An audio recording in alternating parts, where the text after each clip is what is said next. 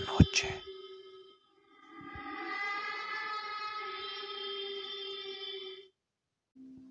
Hola, buenas noches.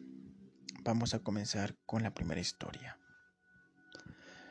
Todo comienza cuando yo tenía ocho años. Era un mes de julio y yo regresaba de la escuela. Me disponía a jugar cuando de pronto veo a mis dos hermanas jugando a las muñecas en mi cama. Para esto yo enojado les dije que se quitaran.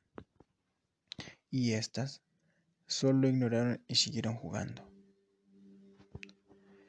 Yo enojado salí a buscar a mi abuela, pero al no hallarla pensé que tal vez estaría en la milpa cortando la hierba para que su cosecha saliera bien.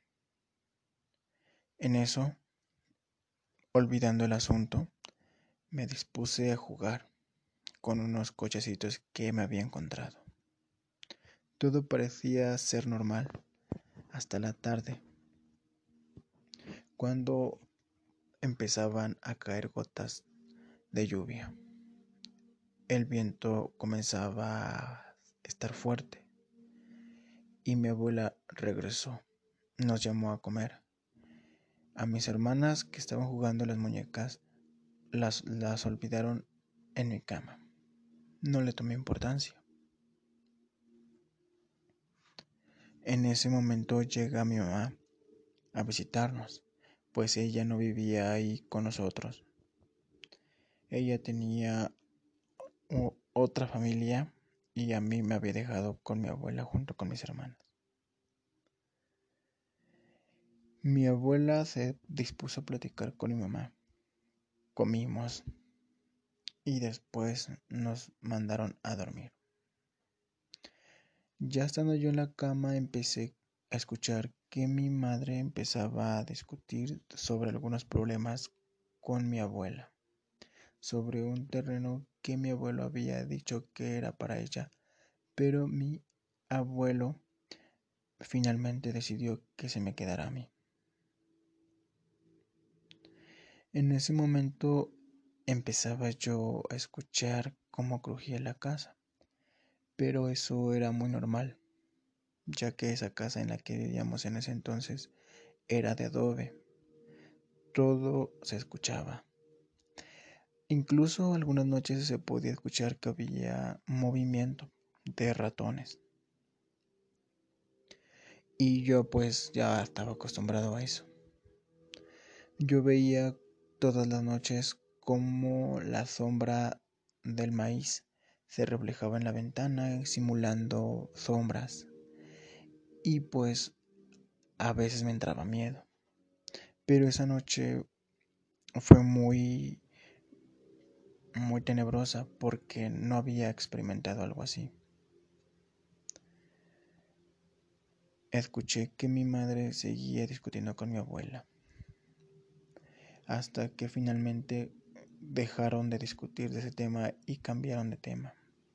En ese momento yo escuché en el techo como pasos que caminaban. Seguramente será algún ratón, pensé yo.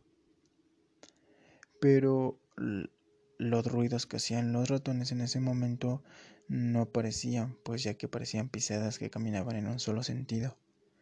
Yo, nervioso, mm, me, me dispuse a gritar, pero no lo pude hacer, pues ya que me invadió un miedo, una inmovilidad que es indescriptible, de esas que te dan cuando tienes alguna pesadilla. Quise gritar, pero no podía. En eso me invadió una sensación de, de agobio empecé a sentir la cabeza como que se me hacía grande.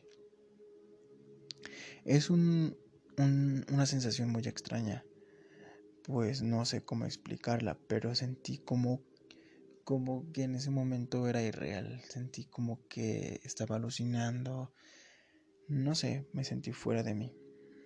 En ese momento yo escuché que, que una voz que provenía de la muñeca Parece, parece absurdo, pero yo escuché cómo me decía, Jorge, es tuyo. En ese momento yo me quedé impactado y de, de tanto miedo que tenía no pude moverme. Esa noche para mí fue una pesadilla, pues ya que en ese momento empezaba a llover, el viento corría, el sonido, el sonido de las hojas del maíz hacían que la noche fuera vacía, triste. Fue esa historia que a mí me marcó mucho, pues ya que durante todo ese tiempo empecé a vivir cosas sobrenaturales que con el paso del tiempo se me fue olvidando. Hoy en día lo recuerdo y me entra esa misma angustia que sentí esa noche cuando la muñeca me habló y me dijo mi nombre. Pero me quedo pensando y digo que si solamente fue producto de mi imaginación, una sugestión mía o realmente eso fue. Pero es muy curioso de que haya escuchado los pasos en, en el techo. Pues ya que la casa en la que vivíamos, pues como les había dicho, era de adobe. Y habían como piso de madera y entonces escuchaba todo lo que lo que pasaba arriba porque lo ocupábamos como almacén.